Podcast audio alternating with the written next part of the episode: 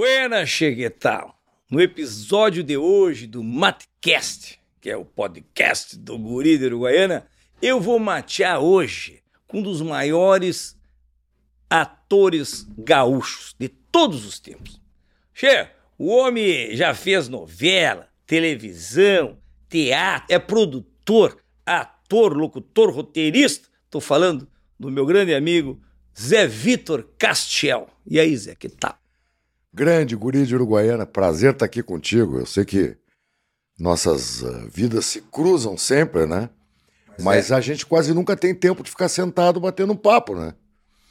Mas tu sabe que, embora eu já te conheça há muito tempo, eu fui dar uma pesquisada, afinal de contas, a gente aqui já entra sabendo um pouco da vida do camarada, né? Sim. Quem faz essa pesquisa, na verdade, eu vou te falar, ó. Sim, é... a Silvia Helena. Ah, Silvia, achei que era o Licurgo. É, o, o, Licurgo, o Licurgo chora, ele é emo, ele chora. Ele é emo, ele é chorão, ele não faz nada, aquilo ali. Nem vou falar. Silvia Helena ainda tá com aquele probleminha de, de gordura localizada? Tá, no, no corpo todo. Mas Nossa. aí eu não vou falar também, porque senão ela fica capaz dela cortar o telefone aqui, cortar o microfone. Mas eu tô falando assim, a Silvelina que foi. E a Silvelina me fez uma curiosidade, chama indagação. Mas vem cá, ele é Zé Vitor, ou é, ou é Vitor José, é. ou ele é José do. Como é que é o negócio? Como é, é o negócio é meu, meu nome é Victor José Sibeli Castiel. Eu tenho o nome do meu pai é, misturado com o nome do meu avô. Então eu tenho o Vitor Castiel e o José Sibeli, meu avô materno, tá? Então ficou Victor José Sibeli Castiel. É por que Zé Vitor Castiel? As pessoas podem pensar que eu tenha adotado esse nome. É, Artisticamente. Um nome artístico, né? Mas não é verdade. O meu apelido sempre foi Zé. Em casa, Zezé. Até hoje é Zezé. Hum. E entre os amigos todos, os da praia, os do, do, do, da escola, do Colégio Farroupilha, enfim, era Zé, sempre foi Zé. E acontece que nessa, né, lá no início, no primário, ainda no primário, pequeno ainda, tinham dois Zés na turma. Era eu e o Zé Ricardo Souza, que é meu amigo até hoje. É meu, imagina, um amigo de mais de 50 anos. É um cara que frequenta a minha casa, nosso é engenheiro, José Ricardo Silva de Souza que é inclusive sobrinho do falecido Paulo Rogério Amoretti Souza. Né? Sei. E, do e Inter, né? Do Inter. Então, na aula tinham dois caras que chamavam Zé, o Zé Ricardo, né? E o Vitor José, que chamavam de Zé. E às vezes o cara dizia, não, uh, o que, com quem é que tá tal coisa? A caneta aquela ficou com quem? Ela ficou com o Zé, mas qual Zé? O Zé Ricardo? Não, não, não, o Zé Vitor. Ah, aí que pegou então. E aí todos os meus amigos, tanto do, do colégio quanto do, do, na praia, lá em Atlantis, vai começar a me chamar de Zé Vitor. Chama, tu estudou onde no Farroupilha? Eu estudei no Farroupilha, fui alfabetizado no Farroupilha, eu tenho 63 anos. Eu ingressei no primeiro ano aos seis de idade, 1964, 64, né?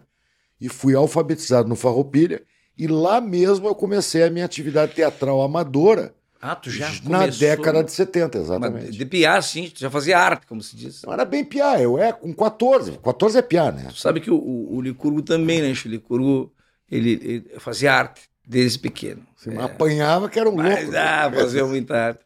E o, o Licurgo parece que ele foi analfabetizado, né, Licurgo? Eu acho que... Licurgo, dá licença, vem aqui. Quero te apresentar, que tu já conhece o Zé Vitor Castiel. Licurgo, eu tenho uma pergunta para te fazer depois, Licurgo. Aí ele vai te responder depois por, por e-mail. O que, que é, Licurgo? Ah, lá vem ele com o selfie dele. Esse é um chato, rapaz.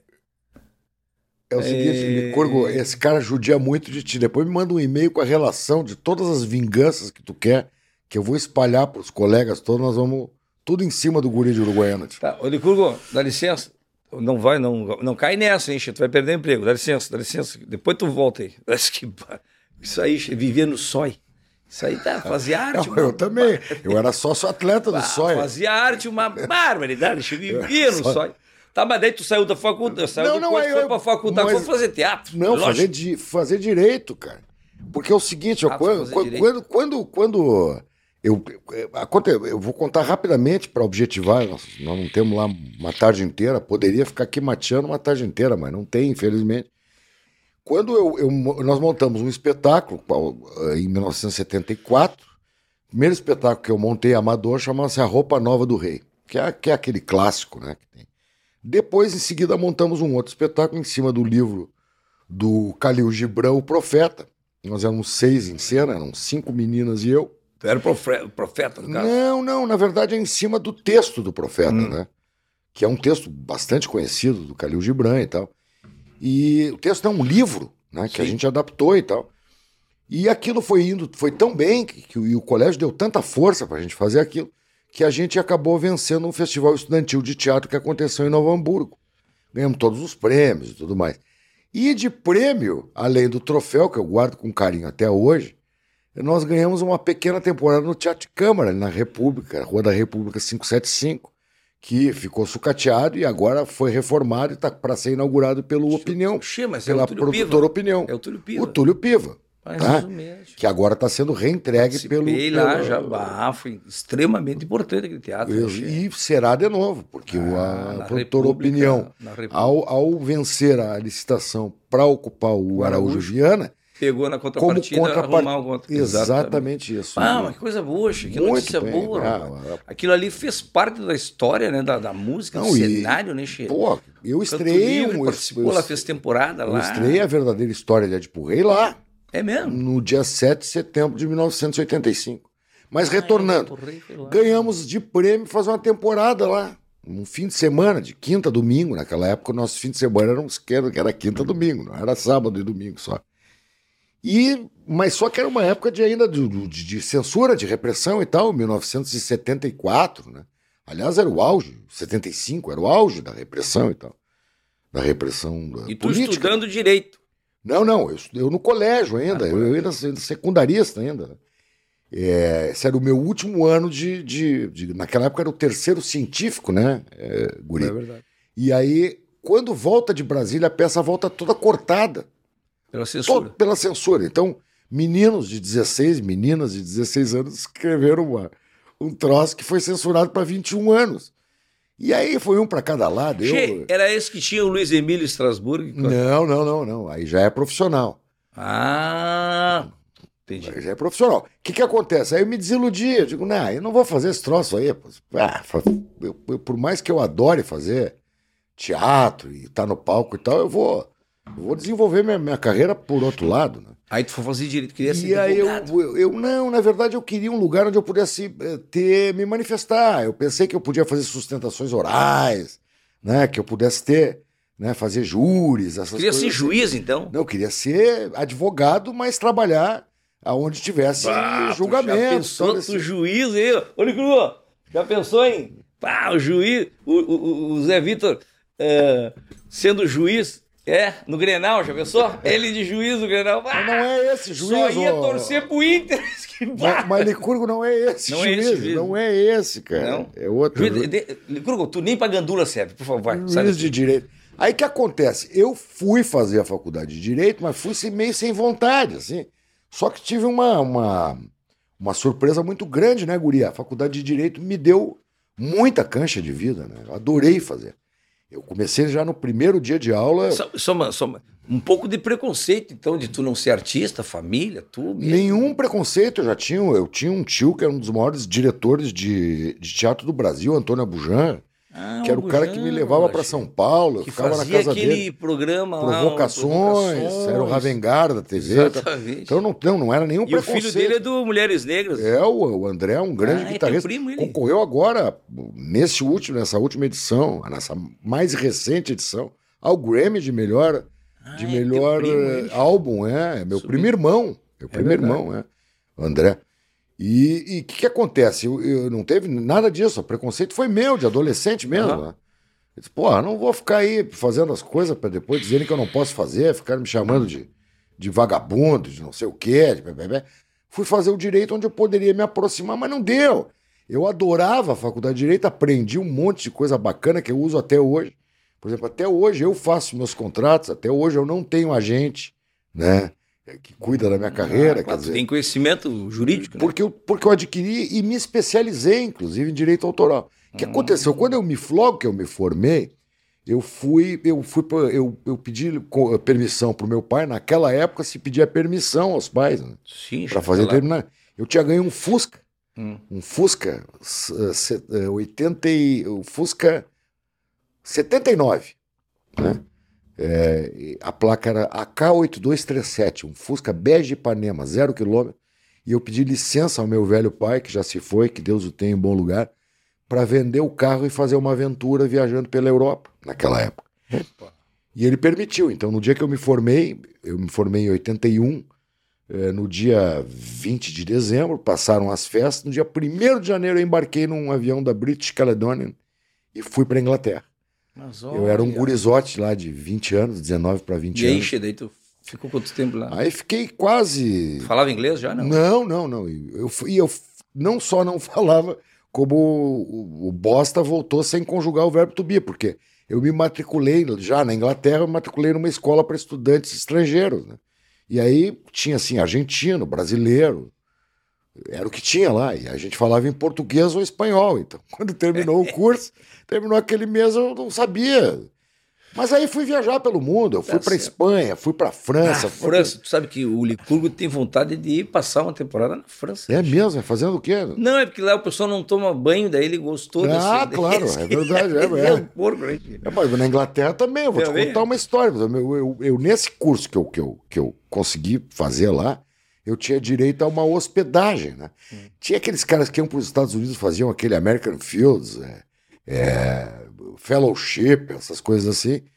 E eles ficavam em casa de família e depois chamavam de pai e mãe, que meu pai é americano. Né? Na Inglaterra não tinha disso, era hospedagem mesmo. Pagava, eu fui para casa de um taxista, um judeu chamado Melnick.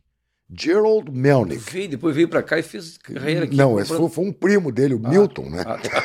Esse é Gerald Melnick. Comprou uns terrenos aí, mas aí, mas aí cheguei lá no dia 2 de janeiro, guri, hum. e nevava, mas nevava que Mais nem... do que o no Snowland aqui nevava, mas, mas, mas, mas, mas, nevava muito, e aquela é, coisa, sabe como é que é, né, guri? A gente mais, aqui passa frio. Mais do que vacaria ali. É, a gente aqui passa frio. Tu sabe que tu te agasalha todo, sai caminhando, sai, tu sai peleando, né? Sai ah, pelo, pelo campo a cavalo. Sai quando tu volta, tu volta com uma asa do tamanho do bonde. E eu caminhava 4, 5 quilômetros para ir até a escola e voltava mais 4. E voltava com aqueles pullover pedindo uma, uma máquina de lavar roupa, tirava aquela roupa e entrava no banho. Mas no terceiro dia me vem o tal do Gerald Melnick e diz: Olha, tá gastando muita água. E eu digo, mas meu amigo, eu vou lhe contar uma coisa que talvez o senhor não saiba. Eu sou brasileiro, né?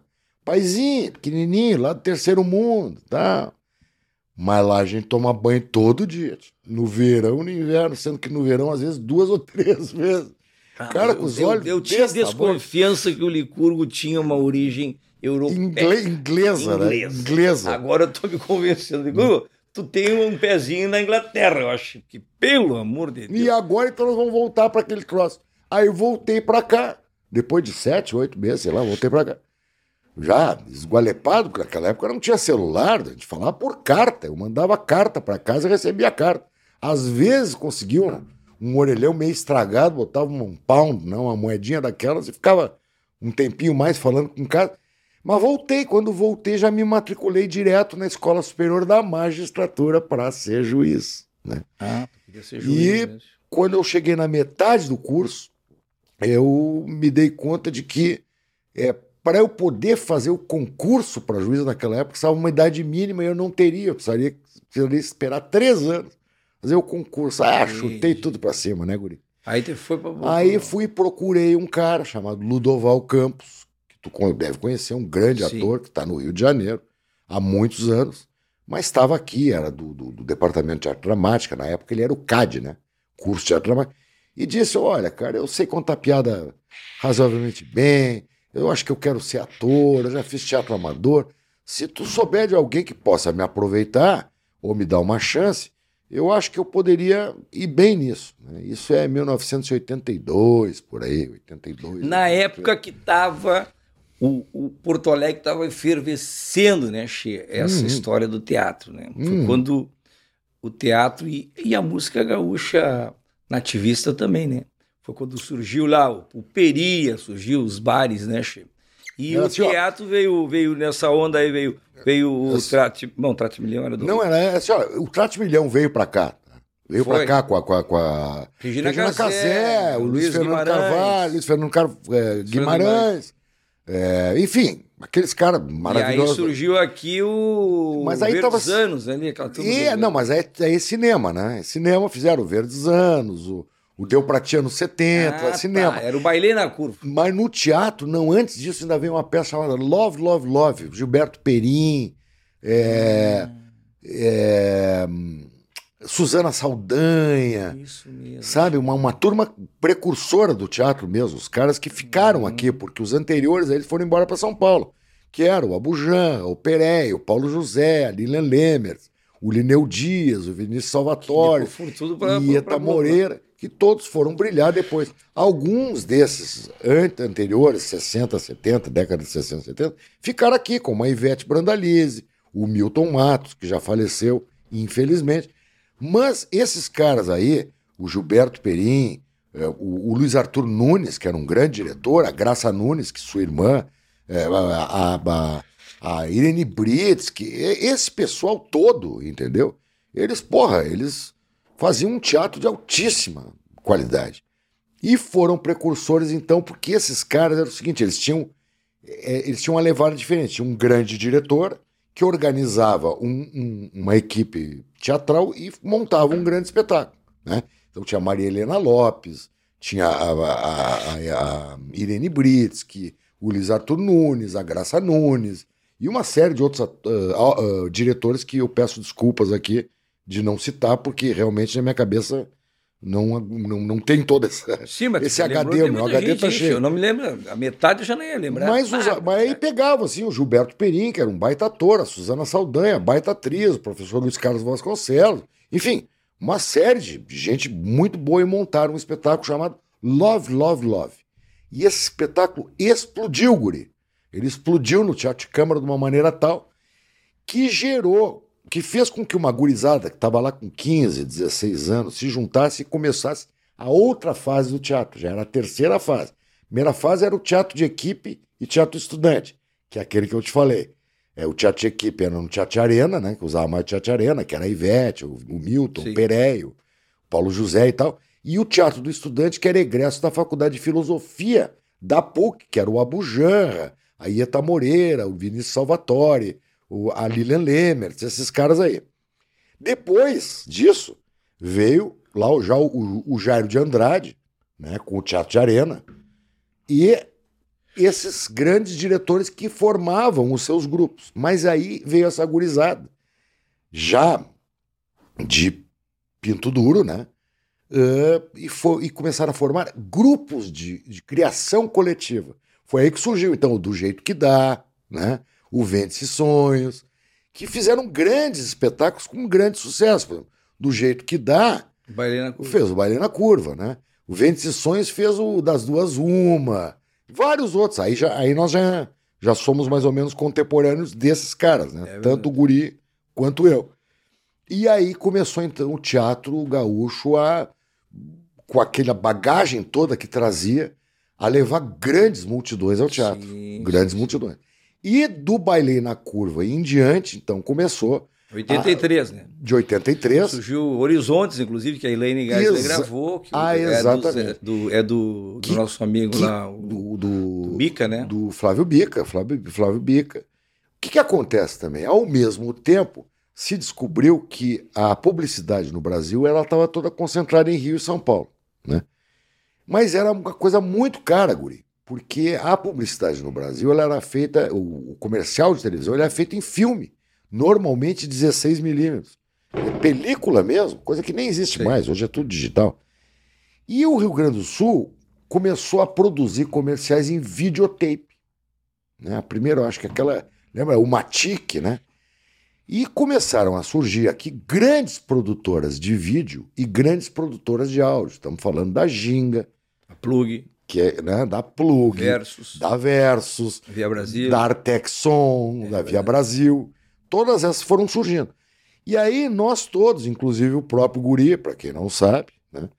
Isso começamos- lá, E isso no início da década de 80, 82, 83, 83. Começamos a nos envolver muito com isso, a ponto de que o Rio Grande do Sul passou rapidamente, quer dizer, Porto Alegre, passou rapidamente Rio de Janeiro e se tornou o segundo polo é, é, publicitário do Exatamente. país. Então surgiram grandes agências de publicidade, grandes produtoras de vídeo, grandes produtoras de áudio.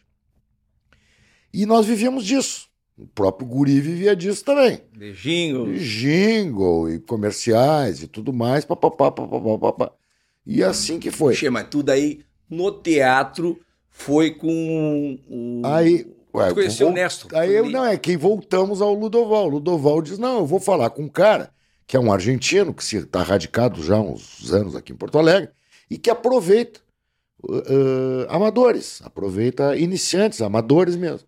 E passou umas duas semanas e eu recebi um telefonema do Néstor Monastério, que me dirige até hoje, né?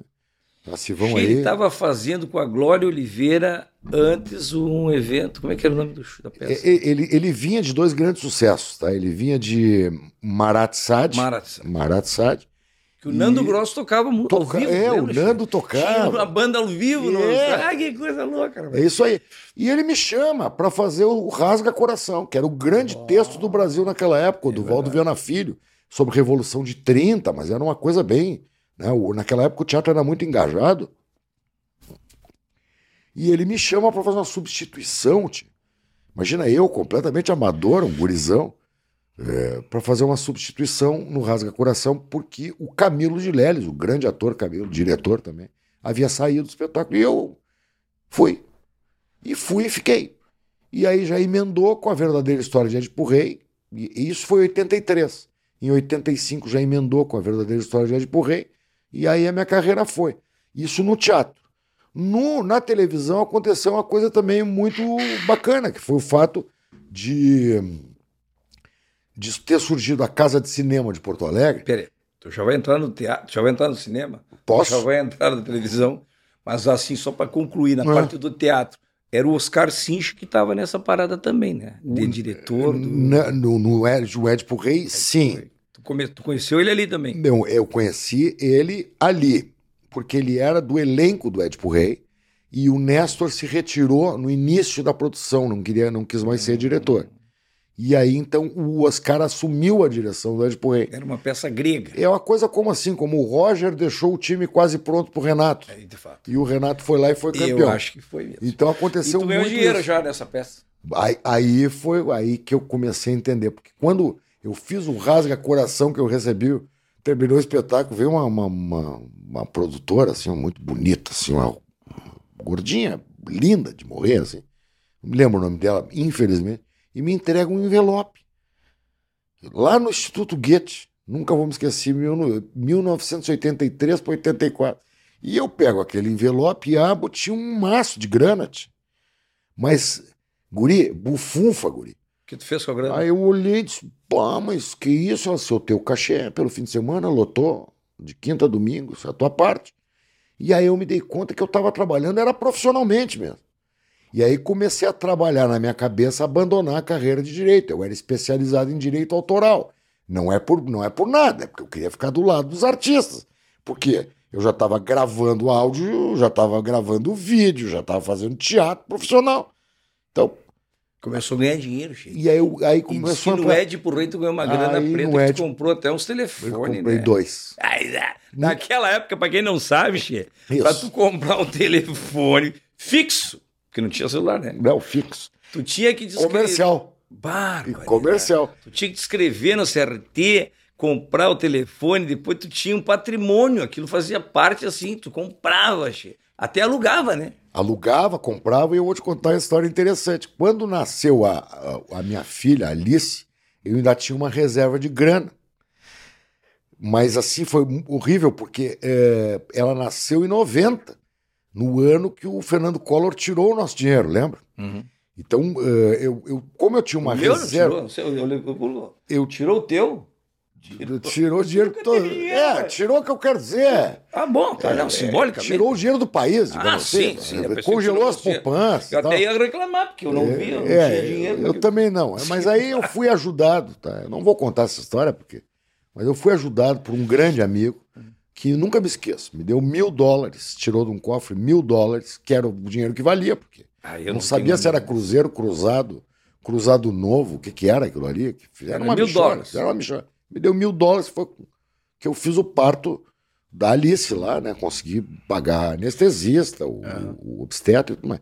Mas no segundo, que era o Joãozinho, 94, eu tava duro de marré, marré, E E mil aí- dólares já não dava também, né? Não, e já não tinha mais escritório.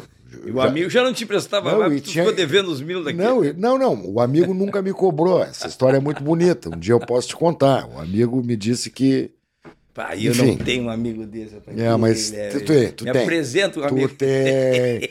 Tu puxa na memória que É tu tem. verdade. Aí. Eh, não, quando eu digo puxar na memória, não é que tu me deva nada, nem eu vou Ah, te Não é isso. É que Eu já tu, fiquei pensando, Google, será que eu devo pra ele também, rapaz? Mas que. não, se tu pensar, tu vai ver que tem muita gente no Não, teu caminho Claro, que te. claro. Né? Sempre. E, bom, o que, que aconteceu? Aí, quando chegou o João, eu já eu vivia de locução e vivia de, de fazer letrinha, le- letra de jingle, não letrinha no sentido pejorativo. Não era uma baita grana. E a minha esposa, Cícia, ela era e ela já estava fazendo a formação para ser psicanalista.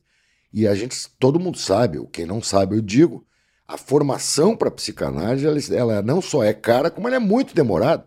Um psicanalista começa a ganhar o seu dinheiro é, e começa a se sustentar com o seu dinheiro depois de 10, 12 anos de profissão. Antes disso, é estudo, estudo, estudo. Então eu estava pobre de marré, marré, marré. E aí, o que, que eu faço? Eu digo, não, parei, mas eu tenho dois telefones comerciais, um está no meu escritório, um está na minha casa.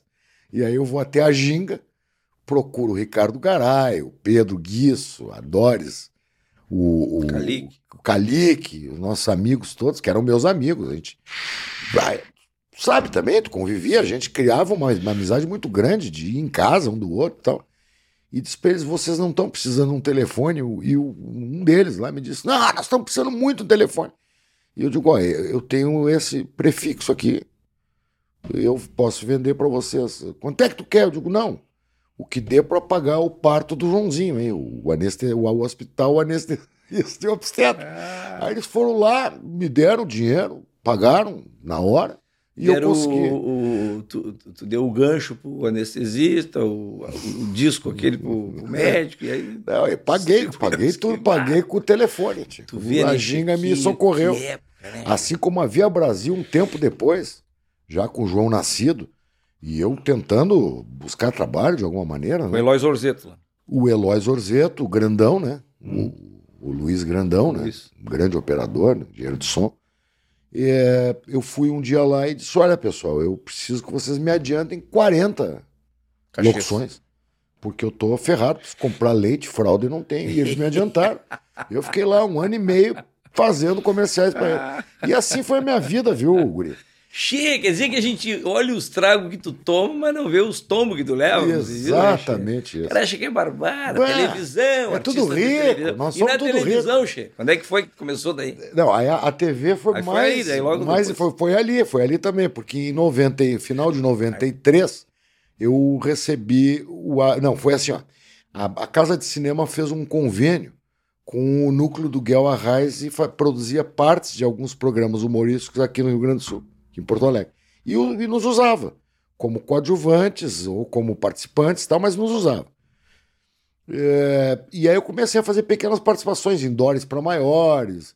É, lembra daquele programa com a Doris Guiz? né? Doris Guiz. né? É, é, TV Pirata, Ah, é, que loucura. é, ca- é, como é? comédias da vida privada, aquelas coisas. Uhum. E nesse meio tempo vem a Porto Alegre o Paulo José, né? Gaúcho. De Lavras, Do Sul. né? E faz um teste para minissérie Incidente em Antares. E eu fui chamado para fazer o teste, fiz e fui convocado para fazer uma figuração. E aí eu fui lá, quando cheguei, e era em Pelotas. Quando eu cheguei no ônibus da figuração, tinha um cara com a plaquinha e me, me separou de todos os. Ó, vem cá, o, o, o seu Paulo quer falar com o senhor.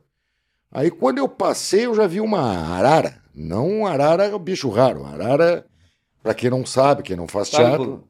Arara não é o bicho que tu tá pensando. é aquele lugar que a gente pendura as roupas, que troca Não, e tal. eu, na, nós estava no show, eu falei, ele agora sapateou, né? Ele, deu uma Aí sapateada. voltou né? com um papagaio pintado. Não, não. cara. Aí eu falei pra ele assim, mas vou te falar. Aí ele deu a sapateada, coisa e tal, eu digo, Licurgo, não tô ouvindo teu sapateado, só tô ouvindo a gaita. Então tu faz agora, tu dança a capela.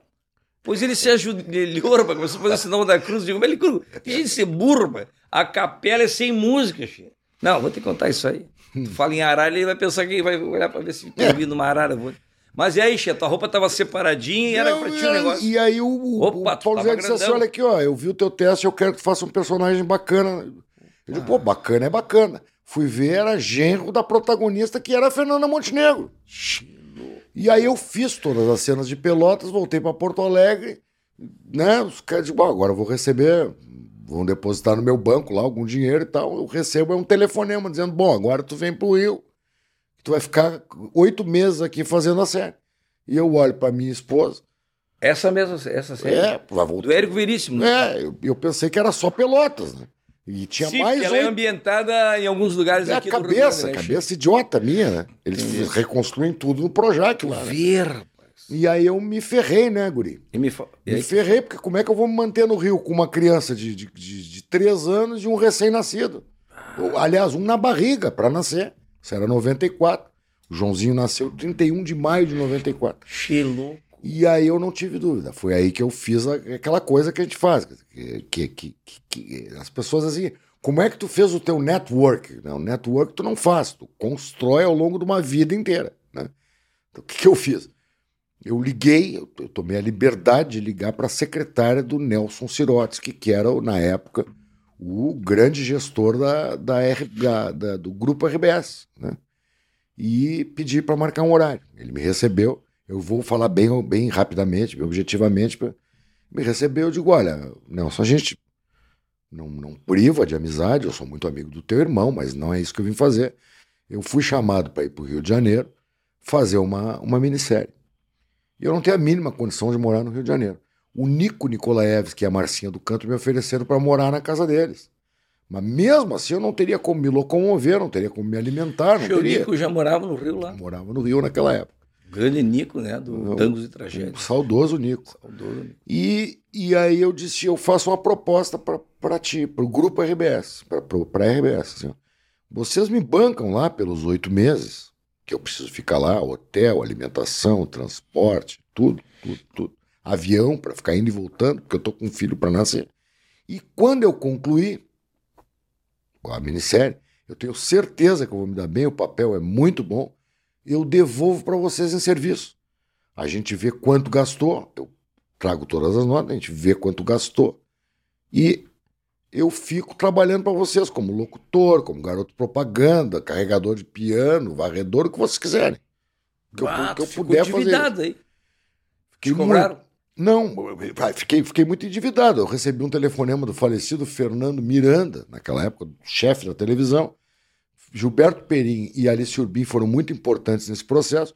E assim foi feito, Guri. Eu passei oito meses indo, morava no Hotel Marina.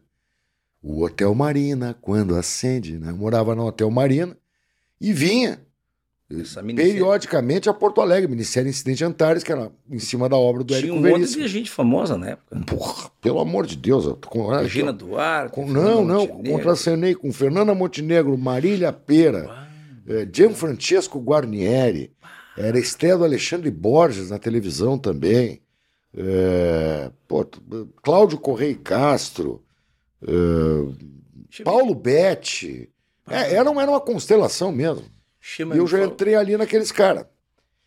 Vem cá, mas me tira só uma dúvida aqui. Tiro, tiro. A, a Fernanda Montenegro, ela é de Montenegro mesmo? Não, ela não é de Montenegro, Não é? porque o nome dela não é nem Fernanda. Ah, O não. nome dela é Arlete. Pelo amor. Ah, ô, ô, ô, Ah, eu já te falei que não dá pra acreditar nas coisas que a gente vê na televisão, rapaz. A Fernanda Montenegro não é de Montenegro. Não, dizer que a, não. a Madre Teresa de Calcutá não é de Calcutá. Não é também, de? Calcutá. Ou é de Calcutá, eu não acho, é? que, eu acho que essa que é. Acho que essa é. Tu é de E, Fer- Uruguaiana? e o Fernando Torres. Pois é, pô, o Fernando, Fernando pois Torres, eu, eu não sei E o se. Guri não é de Uruguaiana? Fernando Torres, eu não sei se não é gaúcho, até. Te... É de Torres, acho. Torres, Torres, claro. que barra. Che, mas então tá. E aí quer dizer que. Não, mas aí eu termino a minissérie, eu volto, sento na frente do Nelson e digo: olha, tá aqui, tá pronta, foi um sucesso, fui bem, tô Pô. pronto para devolver. E ele me mandou tomar naquele lugar, disse que não ia cobrar nada, que tinha sido um, Não foi aí que ele te deu um troféu ainda? E me deu um troféu guri, que foi o primeiro troféu guri que eles destruíram, que é em tua homenagem, evidentemente, troféu guri. ser. Mas que...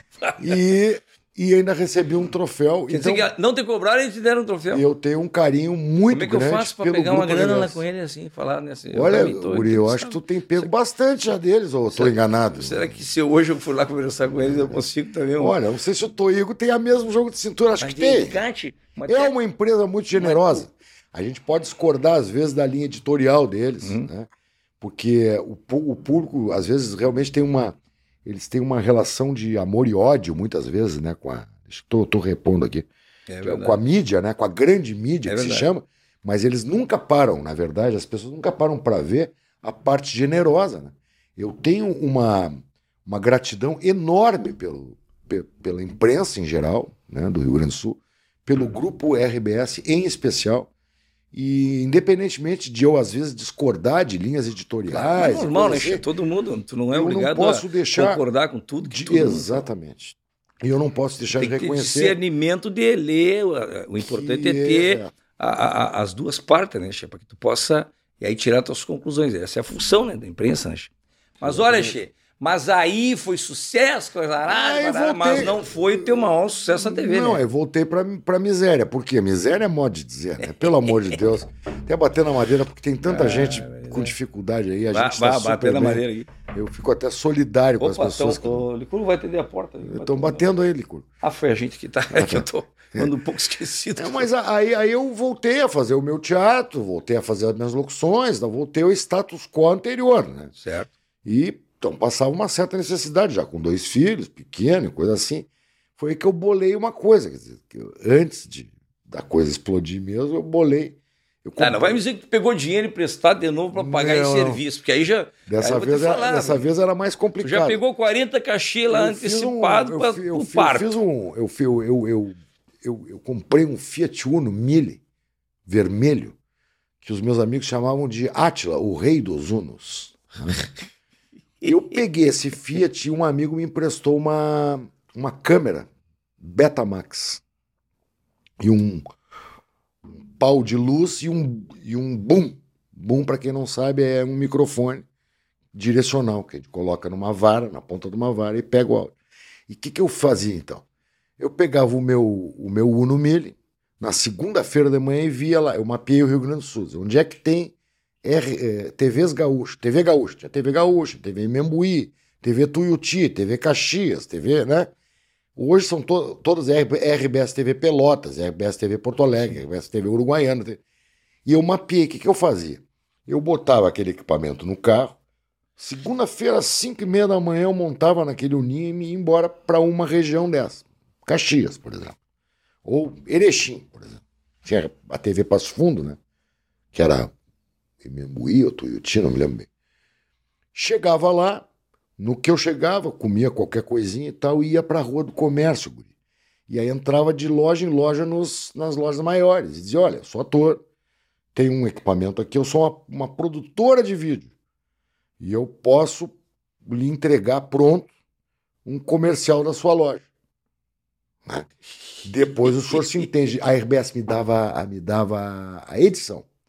Mas o senhor se entende com a mídia com eles lá. Depois o senhor compra a mídia e eles botam na TV. E assim eu ia. Saía na segunda e voltava na sexta. Sempre voltava com dinheiro assim, ó, pro rancho, pra mamadeira. Sempre voltava com algum dinheirinho no bolso. E eu ia no cara e dizia assim: "Pá, o que, que o senhor quer vender? O que, que o senhor tem de bom aí? Ah eu, ah, eu gosto.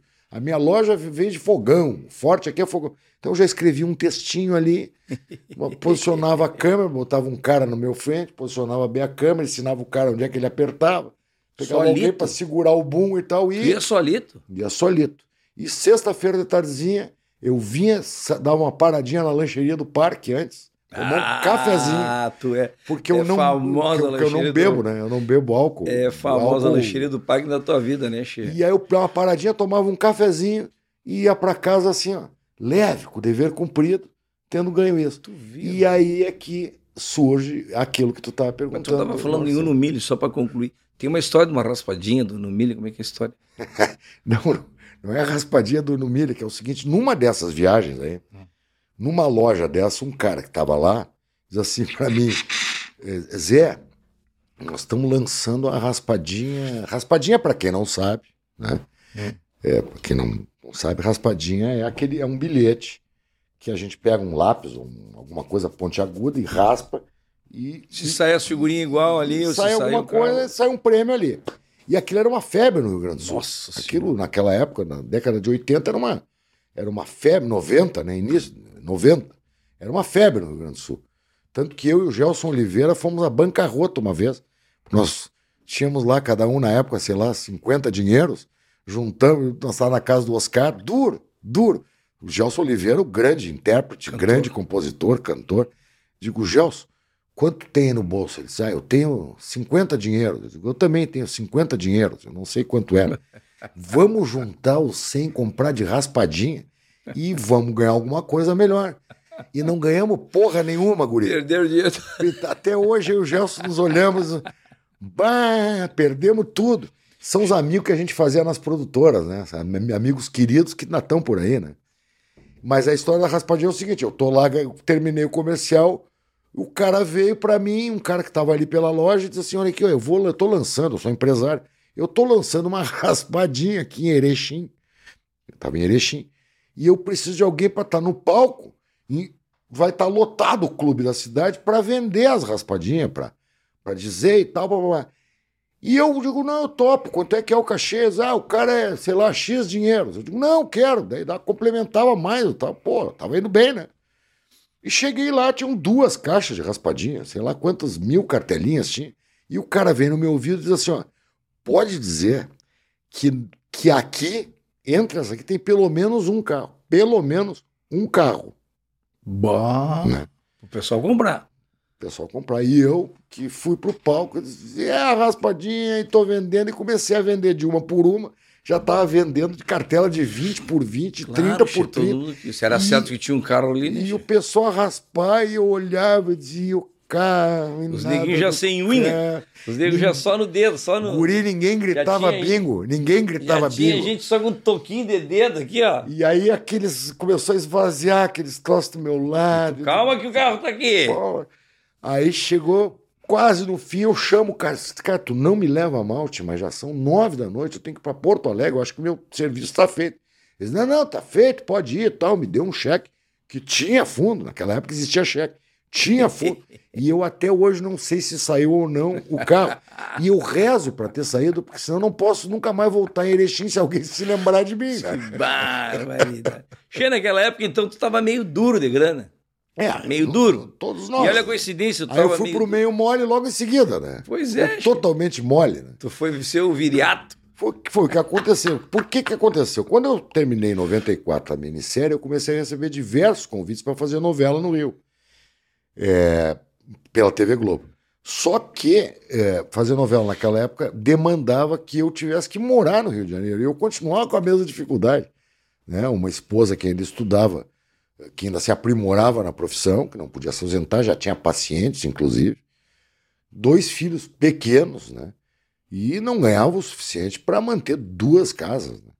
Então eu recusava, recusava até que eu recebi um telefonema é, que me dava conta de que tinha um personagem que tinham escolhido para mim, tinham visto num filme do, do Jorge Furtado, A Felicidade é uma cena. Eu e o grande Zé Adão Barbosa, o grande ator, meu amigo, é uma cena espetacular do filme A Felicidade É, que ela dura três minutos, são dois caras, caminhoneiros, conversando e só dizendo palavrão. São três minutos só de palavrão, guri. Não tem. É. E aí o, o, Manuel Carlos viu aquilo, só esse, o gordinho aqui, esse eu quero para fazer o brocha da novela. Ele te ligou? Ele ligou primeiro e disse: Olha, ninguém quer fazer esse papel, então já vou te avisando que. Eu digo: Não, mas eu quero. Só que tem esse problema. Eles, não, vai te ligar um produtor e eu tô te indicando aqui. Eu tô te escalando para a novela. Tu tá escalado para a novela. Então tu pede, pede bem, um bom salário, pede estadia, alimentação, transporte, tudo que eles vão te dar. Que novela era? Novela Laços de Família, 1989, final de, 80, de, de 99. Final de 99. Então eu tinha ficado quase cinco, cinco anos sem fazer televisão no centro do país. E assim foi feito. Me ligaram, eu pedi, fui ao Rio de Janeiro, me lembro do aeroporto. Eu liguei pro Jorge Furtado aqui do Salgado Filho. Digo, pá, Jorge, como é que é esse negócio? Não, onde sentar na frente de um produtor executivo daqueles, né? E o cara vai tentar te te puxar para baixo, tu mantém porque ele tá, já, já disseram para ele. Tem, Tem que, ser, tu. e aí eu, quando ele me ofereceu a grana que ele tinha, eu já topei. Porque me lembro na época, 1999 para 2000, eram 6 mil reais de salário. Que Era era, dinheiro. muito dinheiro. Era muito dinheiro. Muito. E aí, mais hotel, né? Fui morar no, no, no hotel. E no hotel. Esse que tem em Porto Alegre, que é gaúcho, que tem lá na- no Rio de Janeiro, só vou me lembrar. Eh, fui morar nesse hotel em Ipanema e tinha o transporte, alimentação, no próprio Projac, era, um- era uma, uma maravilha. Tinha- mas e tu ia ser o quê? Era um E segurança? Era para fazer Era um, não, fazer o segurança. brocha, para fazer um cara Mas que era. era um, mas É, O cara casado, morava numa clínica de, de, ele era um pau mandado da mulher. estética e estava sem emprego, ele era um pau mandado da mulher, estava deprimido, estava fudido, tarará, barará. Óbvio, é como. É, é, é como com E tu te pessoa. apavorou assim de, de, de, de pegar isso aí? Não, assim, eu tinha aquela. o cara já falou, o aquela- Manuel já tinha é. dito que era um, um personagem que já tinha sido negado por outros artistas, né? Porque É que tem uma coisa, né, né Guri? É, eu, eu venho do teatro, né? E no teatro a gente aprende que ser ator, que é uma coisa que tu faz muito bem, o Licurgo faz muito bem, é, é quando a gente vai dar a, ro a rota, aquela besteira, preciso defender meu personagem, tu sabe que tu tem que. tu sabe que a maioria dos bonitinhos se defende do personagem. Então eu venho do teatro. Se o cara é broxa, é broxa. Se o cara peida, ele peida. Se o cara é. Entendeu? Tá, mas no caso, eu já ouvi falar também que o artista às vezes tem que fazer laboratório, né, Chico? É, mas que fazer. naquela época não tinha. Hoje eu tenho que fazer diariamente. Naquela época não tinha. E aí, quando tem que fazer laboratório para ser broxa. Não, é, foi acontecendo. Não dá para contar muita coisa aqui. Mas, Sofreu muito com isso, Chico? Sofri muito porque eu estava no auge da paldurecência, entendeu? Eu tinha a idade, eu estava na idade da. E aí, mas o pessoal na rua. Ah, não, na rua era uma festa, né? Pô, eu ia. E eu fazia questão de, de gravar e voltar para Porto Alegre. Se eu tinha dois dias de folga, eu já vinha a Porto Alegre. E eu ia buscar meus filhos na escola, né? E já estava ganhando melhorzinho, já podia botar numa escola particular e tal. Estavam estudando no Monteiro Lobato, né? Um- Uma Sim. bela escola. Mas era até hostilizado. Tinha, tinha cara que passava por mim e dizia. Que vergonha, ficando fazendo papel de bicha na televisão. Eu digo, não, bicha não. Eu, é- eu tô Bicha fazendo papel. não. Eu, eu não tenho. Claro que eu não tenho problema nenhum de fazer papel de bicha. Se eu tiver que fazer, eu faço. Não tem problema nenhum.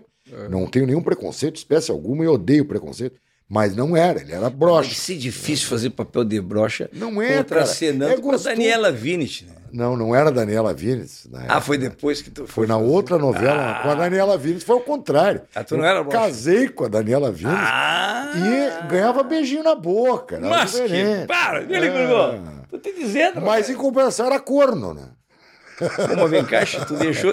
Mas tu já viu o gordo? Tu já viu o eu gordo? juro você corno, Mas. Tu já viu o gordo ir pra televisão e não fazer brocha, corno, é, peidorreiro? Esse né? negócio de brocha, esse negócio de corno é que bota na cabeça da gente, né? Chico? Corno é uma Isso coisa que é. é. E foi assim, Guri, foi assim. Aí eu fiquei amigo de muita gente lá.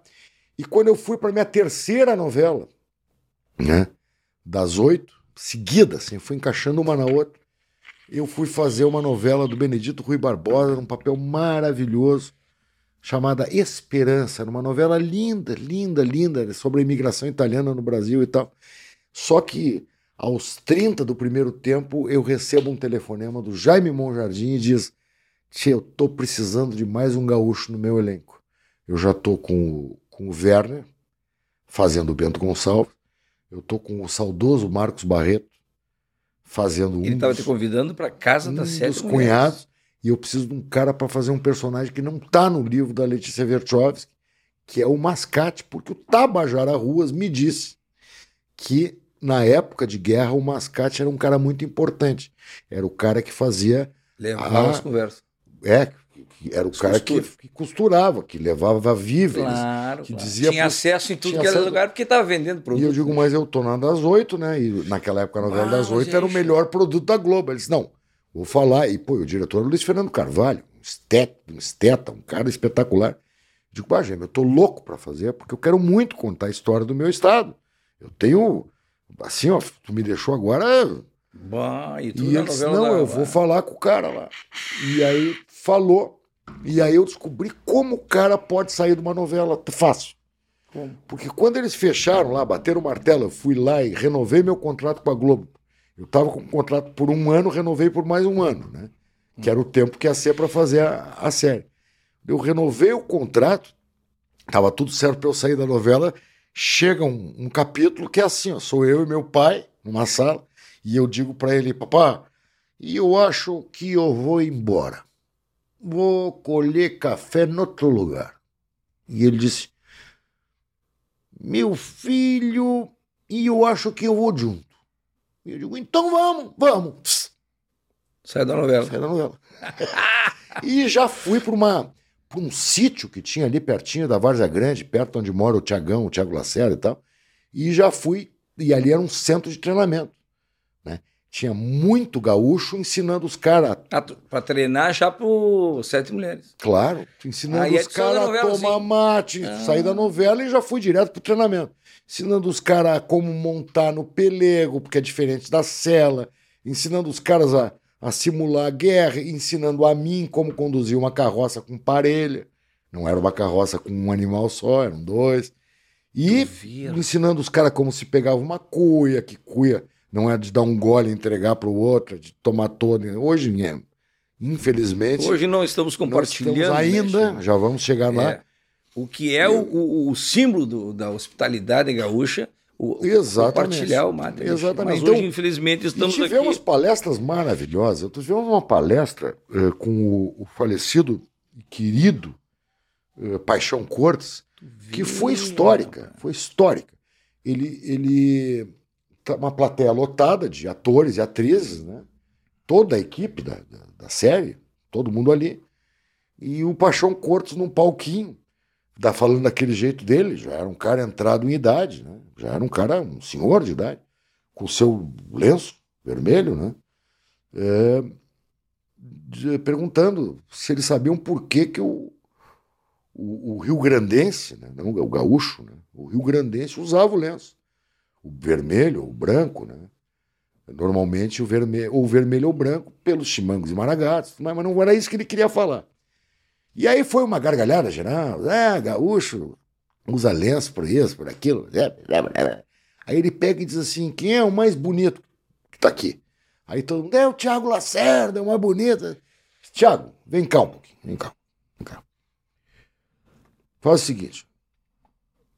Me, a- me, ama- me, me agride. Me agride. Tiago Lacerda mas não teve dúvida. Foi lá, agarrou no lenço dele e puxou. Quando ele puxou, ele tirou a cabeça do lenço, já estava com uma daga na cabeça. Entendeu? Uhum. Aí puxa por aqui. Aí ele disse, o cara puxa pelo lenço, ele sai por baixo do lenço, fica livre, o cara fica com o lenço na mão. E aí. Nessa brincadeirinha que ele fez, evidentemente, ele mostrou por que o do lenço. O lenço era uma proteção para a guerra, né? Além de ser um, ter se tornado um símbolo Dá licença. espetacular. né? Dá licença. Dá licença. Pois não, pois não. Cru, vem cá. Como é que alguém vai puxar o lenço? Olha aqui, levanta esse queixo aí. Se Isso aqui, isso aqui parece um babeiro que tu usa. O lenço correto é assim, rapaz. Ó. Tu Exatamente. entendeu agora o objetivo do lenço? Ou a utilidade do lenço? Mas a Licurgo- utilidade do dedo. do- Licurgo, querido, se te interessa, hoje em dia não tem mais guerra desse tipo. Ninguém mais se degola no Rio Grande do Sul. É verdade. Então virou só um símbolo, e um, um lindo símbolo. Mas o teu tá meio emo, né? É, viu? Meio emo. Né? Bota um lenço de verdade. pode. Aliás, Traz bota... uma erva mate pra ele aqui, que ele tá falando demais. Nós vamos dar uma erva aqui pra ele, pra ele Oba, saber que aqui tem Oba. cortesia da casa. muito erva mate do obrigado. ali. Ô, É isso que é. Já bota nas tuas coisinhas para não Oh. esquecer que o público pega também. Maravilha, muito obrigado. É, Erva mate do guri. Erva mate do guri. Ah, ah, e é boa, che, da Nutrimate. Ô, e eu que tô rico, hein? Me fala uma coisa, e lá tava o Oscar Cis, tava o Werner Schirmer, tava tu. E o Mar- Marcos Barreto. Aí ah, foi uma delícia fazer, porque o resto era tudo carioca. Eles pegaram a. Nós fizemos umas algumas gravações em Uruguaiana, algumas em São José dos Ausentes, na fronteira com Santa Catarina. Era um- Cambará. Cambará, é, acima de Cambará, né? Uhum. Que onde os, os farroupilhos não passaram por ali, mas era bonito, fez ali. Inclusive aconteceu uma coisa muito engraçada, a gente recebia muito. E na época o e-mail era era coisa que não. Mas o Jaime recebia e o, Werner era muito xingado. Isso onde é que já se viu Se jogar no, no que, se- que, que, que o mascate te busca em, em- em- no, no Itaimbezinho e te leva em Pelotas? Por onde? E aí Claro, começou a ficar grande, cara. conhecia. Gaúcho, porque nós Claro, gaúchos a gente é chato pra cacete. Tu identifica muito Aí começou a dizer da onde que tá levando o cara da Serra Santa Catarina. De carroça. De carroça até. Aí veio a, a resposta do Verno. O Verno disse: ó, quando te mandarem os e-mails assim, responde, é Estrada Velha. Que eles entendem direitinho. Pararam de encher o saco. Não, ali ia pela, ia pela Estrada Velha. Ah, Estrada Entendeu? Velha tira tudo. E aí a gente fazia horrores, o, o guri. Horrores. Mas a Por, casa ex- da por exemplo, só para te contar, como toda a figuração e todos a, a equipe era composta por, por, Carioca. por cariocas, né? Os gaúchos que faziam a figuração e os atores deitavam e rolavam. Então faziam coisas do tipo assim, ó, pegar e botar uma chave de fenda numa sem a sem o cabo num mate bem quente, né? Bem fervendo, não se ferve a água do mar, fervia, entregava pro cara e ó, nós lá no Rio Grande do Sul, a gente toma isso, mas tem que puxar forte. E os caras queimavam a boca numa, numa chave de fenda pensando que era, uma, é, que era a bomba. Outra coisa que aconteceu muito engraçada, não vou mais te interromper, só para te dizer, foi um dia que tinha o, o- o era assim, ó, a cena era a missa inaugural da República Juliana, quando o Oscar Sims, né, o querido Oscar, que trabalha comigo há quase 50 anos, fazia o Davi Canabarro e iria tomar posse da presidência da República Juliana em Santa Catarina. E era numa igreja. E o Projac tem cinco, seis, sete igrejas. E aí vai uma van cheia de gaúcho, piochado, mas com xiripá, né? Da, daquela época, não era, não tinha bombacha, é uma coisa mais recente. A xiripá e coisa e tal, para tal da missa na igreja. E a van para na frente da igreja e desce aquela chiruzada toda, né? Então, tava eu, tava o, o Oscar, tava o, o, o Tiagão, o Tiago Lacerda, tava o Tarcísio, tava um monte de gente descemos para posse do presidente da República Juliana na igreja. Só que era a igreja onde estava tendo um casamento da novela das seis. né? Então, quando o cara deu gravando, que os caras, o padre começou a casar os caras, entraram 20 Gaúcho. gaúchos piochados, falando alto. tá. Mas olha, era um divertimento. cara. É, não foi, Deve foi acontecer olha, sem né, dúvida, a melhor época da minha vida na televisão. E foi a aquela. casa das sete mulheres era lá no Rio mesmo. E era lá no Rio mesmo. Eles reproduziram Ah. tudo que nós. to- todos os. É, é, as, digamos, as edificações que nós trabalhamos em, em Uruguaiana, São José dos Ausentes, Pelotas e Bagé, eles reproduziram na cidade cenográfica, mas reproduziram fidelissimamente. Que espetáculo. Então, é, a gente não. Eu, às vezes, estava passando até pouco tempo no canal Viva, a reprise da casa. E eu tentava identificar onde é que eu gravei isso, né? Aí até que um dia eu me dei conta, nós gravamos aqueles acampamentos até dentro de estúdio, rapaz. Como se fosse na rua. Como se Mas fosse na rua. ba- que O. Jaime Monjardim é um cara assim, ó. É um gênio, é diferenciado. Sim, mas ainda nessa linha de filme aí, tu fez, o teu mais famoso foi qual? O Quatrilho, né, Che? Que também tem essa pegada, né? É, legal, eu, eu, eu fiz muito longa-metragem, né? Muito longa-metragem. Mas o Quatrilho tem aquela coisa de, de ter sido nomeado como para concorrer ao Oscar de melhor filme Pois estrangeiro. né? rapaz. Então, ficou marcado isso. E agora, casualmente agora, eu tô eu, eu fiz um filme durante, no- durante a pandemia chamado Quem Vai Ficar com o Mário, que é uma comédia que está na Amazon Prime, né, no, no streaming, na Amazon Prime internacional, mas Olha está aí, se liga lá, hein, pra ver o trabalho mais recente do Zé. É quem vai ficar com o Mário Exatamente. quem vai sair do armário. Não. Mas é isso, exatamente isso. Ah, mas é Quem vai ficar isso. Com o Mário. Olha aí. Que conta... Olha o viriato de novo. E aí eu vou pro Rio fazer esse, esse negócio e vou fazer o papel de um, de um gaúcho, de um, de um dono de uma empresa, uma cervejaria, que é completamente homofóbico, e lá pelas tantas acaba descobrindo que os dois filhos são gays. Que é um filme italiano que estava sendo refilmado no Brasil. Tem uma grande. Um, é um grande filme italiano que, se não me engano, o nome é Quem Vai Falar Primeiro? Ou Uhum. quem, quem Conta Primeiro? Né? Sei. E fez e tá indicado para melhor comédia do ano de eh, e ali eu conheci Olha uma outra beleza. turma, guri. Eu conheci Xuxen, que é um diretor, eh, ele é brasileiro, mas ele é de origem chinesa. Os pais são chineses, ele vem, vem da China, né? Eu conheci o Xuxen, que me apresentou uma equipe que trabalha junto com a Porta, do, com Porta dos Fundos. Bah. Então, alguns atores, tal, a Letícia Lima, por exemplo, o, o Daniel, as pessoas que também. Então, eu conheci outra turma de comédia que eu não conhecia, né? Então, eu, né? Depois disso, já fiz mais dois longas e fiz uma série, duas, mais duas séries, uma para Amazon Prime, que é Dark Soccer, que faz muito sucesso no exterior, chama Chuteira Preta no Brasil, mas nos Estados Unidos faz muito sucesso. Não estreou a segunda temporada. Ah, E- nessa série tu tá também. Eu tô nessa série e tá estreando hoje, eh, no, no dia 28 de abril, estreará ou estreou, a gente não sabe, né? Isso aqui fica, dia 28 de abril. É, estreia a segunda temporada de uma série maravilhosa da Globoplay que eu fiz, a segunda temporada, chamada Desalma. Desalma. Olha, tá, tá, tu tá no ar aí em vários. Em, em várias coisas, né? legal, Na cheio. Amazon eu tô com filmes já, com Qual que tu é dirigente de futebol? No chuteiro. no Chuteira Preta, que, que é chamado de Dark Soccer eh, nos Estados Unidos e faz Que muito bacana. sucesso. É, é. Aqui no Brasil até não, não vi assim tanto falarem, mas nos Estados Unidos até na rua me reconheceram. Isso que eu achei estranho. Ah, isso ô, o cara do, da série e tal. Pikachu, mas o filme esse do Quatrilho não ganhou o Oscar, mas ganhou o Kikito. Não, ele ganhou o Kikito. Ah, que é maior, é maior que o Oscar, né? Vamos muito né? maior. O que que pô, Kikito. Os Oscars, Oscars, os caras Oscar no palco. se os caras bofeteiam, ficam se, se bifiando. se bifiando lá. Já viu alguém bifiar alguém na entrega do Kikito? Não. Tá louco? Aqui velho? tem respeito. Ah, aqui que se isso? respeita. Os caras se espetam, mas não se bifeiam. É, aqui, aqui não tem esse negócio de dar bife. Mas que barbaridade. Tá, mas vamos partir agora, vamos para tua carreira de produtor teatral, que é o Porto Verão Alegre, que é uma lêndia, né? É uma lenda. lêndia, uma porque lenda. já estamos aí a... Só se fala de outra Só coisa. se fala outra coisa. Surgiu no ano 2000, né?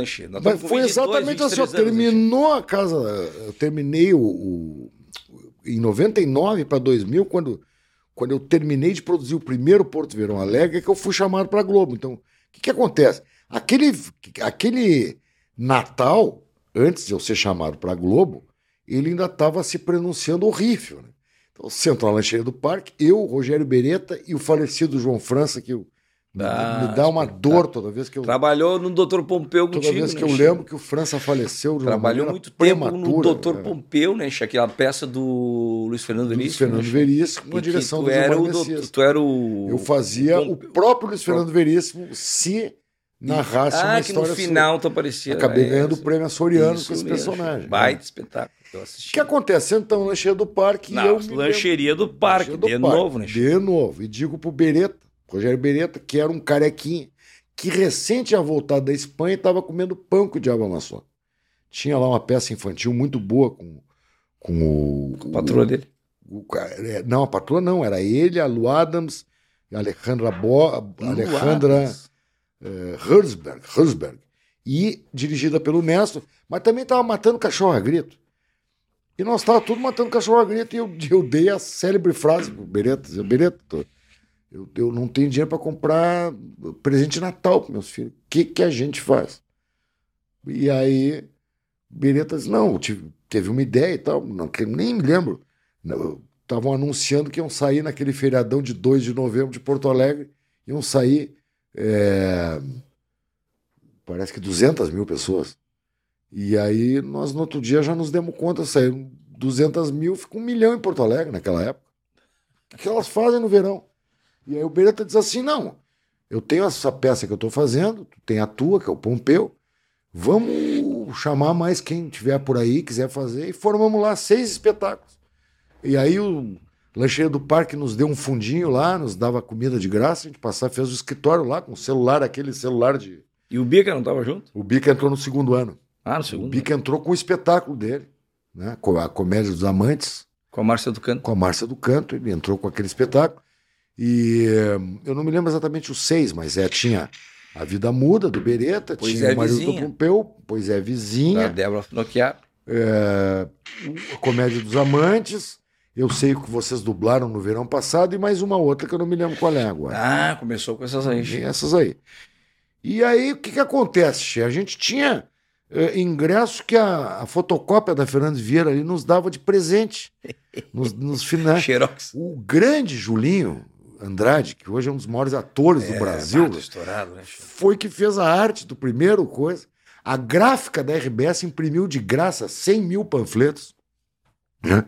E botamos a venda de ingresso na lancheira do parque. Quando botamos uma ban... botemos, botemos uma banquinha também no Praia de Belas, que nos deu um cantinho ali perto da, da escada rolante e tal, não sei o quê. Tinha em seis semanas foram 12 mil ingressos vendidos. Aliás, em quatro semanas, 12 mil ingressos vendidos. E a gente fez aquilo só por um factoide, para ganhar notícia. Não, não posso me esquecer do grande Armindo Antônio Ranzolin, que nos deu toda a mídia da Rádio Gaúcha de graça também. Naquela época. Dizer, o Portugal não existiria se não fosse a imprensa, os atores, a mídia e a lancheria do parque. Não existiria. 2000, isso aí. Isso, Ano 2000. Isso 99 para 2000. Só que começa o Porto Verão e me chamam para Globo. Então eu pude fazer todo aquele Porto Verão já com a certeza de que eu iria melhorar de vida. Né? Mas só que pegou tanto o Porto Verão que eu mesmo fazendo novela aquele ano, eu e o Beretta eh, voltamos, chamamos o França, vamos fazer o dois, né? Vamos fazer o segundo. E o, e o França. Você que disse- acha vocês venderam 12 mil ingressos, ou como era Xerox, o pessoal tirou Não, cópia, não, vocês aí é que, não, aí é que tá. É, é, se tu perguntar, ninguém não acredita. que Xerox. Era fotocópia, aí o, o França me aparece com um carimbo daquele que a gente vai tocando coisa. E a gente Pra carimbou fazer um H que era. 20 mil ingressos e rubricou para não, pra não tirarem xerox e não. Lá na lancheria do parque, isso. É, Mas isso é uma coisa que eu guardo com muito carinho. não- Três pessoas carimbando e rubricando, carimbando e rubricando. 20 mil ingressos. Venderam-se 12 mil daqueles Mas 20 mil. não, E o dinheiro que vinha era dinheiro com su sujo de X, de maionese e tal. Afinal, seu Ivo da lancheria deu um dinheirinho para nos ajudar também. Enfim, eu sei que nós, sem querer, acabamos vendo que Porto Alegre tinha uma carência muito forte de cultura no verão. E o nome é muito bom também, né? Che? Porto eu Verão não saberia te dizer Alegre. qual dos três teve essa ideia. É. Porto Verão Alegre. Porque foi sensacional, né? Tanto é que confunde, muita gente pensa pela grandiosidade do evento, né, do projeto, que é um projeto de Porto Alegre, que É. faz parte de Porto Alegre. Muita faz gente- parte, mas não é de Não, Porto Alegre. é, ele- não é da, da cidade. Exatamente, ele tem É coisa ele privada, é totalmente vocês- privado. Vocês mas que criaram. com um caráter público muito forte, porque nós, eu brinco, a gente ficou com a síndrome de Saint-Exupéry, nós ficamos responsáveis por aqueles a quem a gente cativou, a, a quem a gente cativou.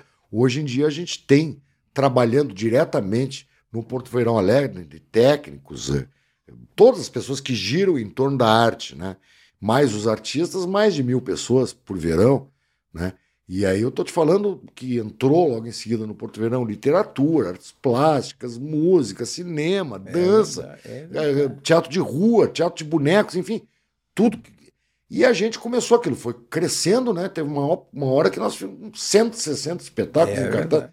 E eu e o Beretta e, e fomos aprendendo no pulo. Hoje, claro, a gente está bem mais profissionalizado, a gente está com e eu tenho o privilégio de ter participado em foi 2000, 2001, em 2002, Che, quando eu comecei a o fazer terceiro teatro, Porto Verão. eu entrei e nunca mais saí, né? É, Nesse ano nós de- faremos o 24 Eu participei de todos desde que Tu entrei. imagina que tu eu fez, só perdi já o primeiro fez, já o fez segundo. 20 Porto Verões. É, 20, já tem Já, 22. já fez já, 23.